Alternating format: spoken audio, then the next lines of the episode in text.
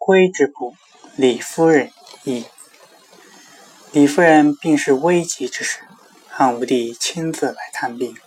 李夫人听说皇帝来了，赶紧用被子捂住脸说：“臣妾生病期间，形容憔悴，不敢见皇上，只希望将臣妾儿子昌邑衰王以及臣妾兄弟托付给皇上。”武帝说：“夫人既然病重，快要不行了，当面托付昌邑王和兄弟，那样不是更好吗？”夫人说：“女人不修饰容貌，不能见君主和父亲；臣妾没有修饰装扮，不能见皇上。”武帝说：“只要夫人肯见朕一面，朕立即赐予千金，封夫人的兄弟高官厚爵。”夫人说。封官是陛下的恩典，和见面没有关系。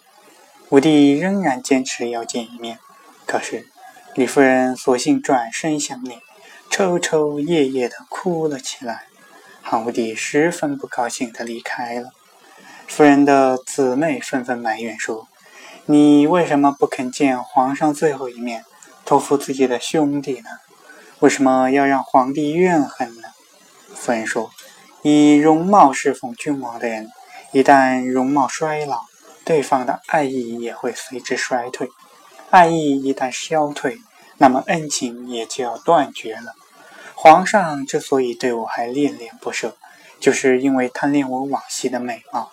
如果今天看到我憔悴的样子，一定会失望厌恶的，还怎么肯以往日的恩情照顾我的兄弟呢？我之所以不肯见皇上，正是为了要托付自己的兄弟啊！不久，李夫人病死了，汉武帝果然对她思念不已。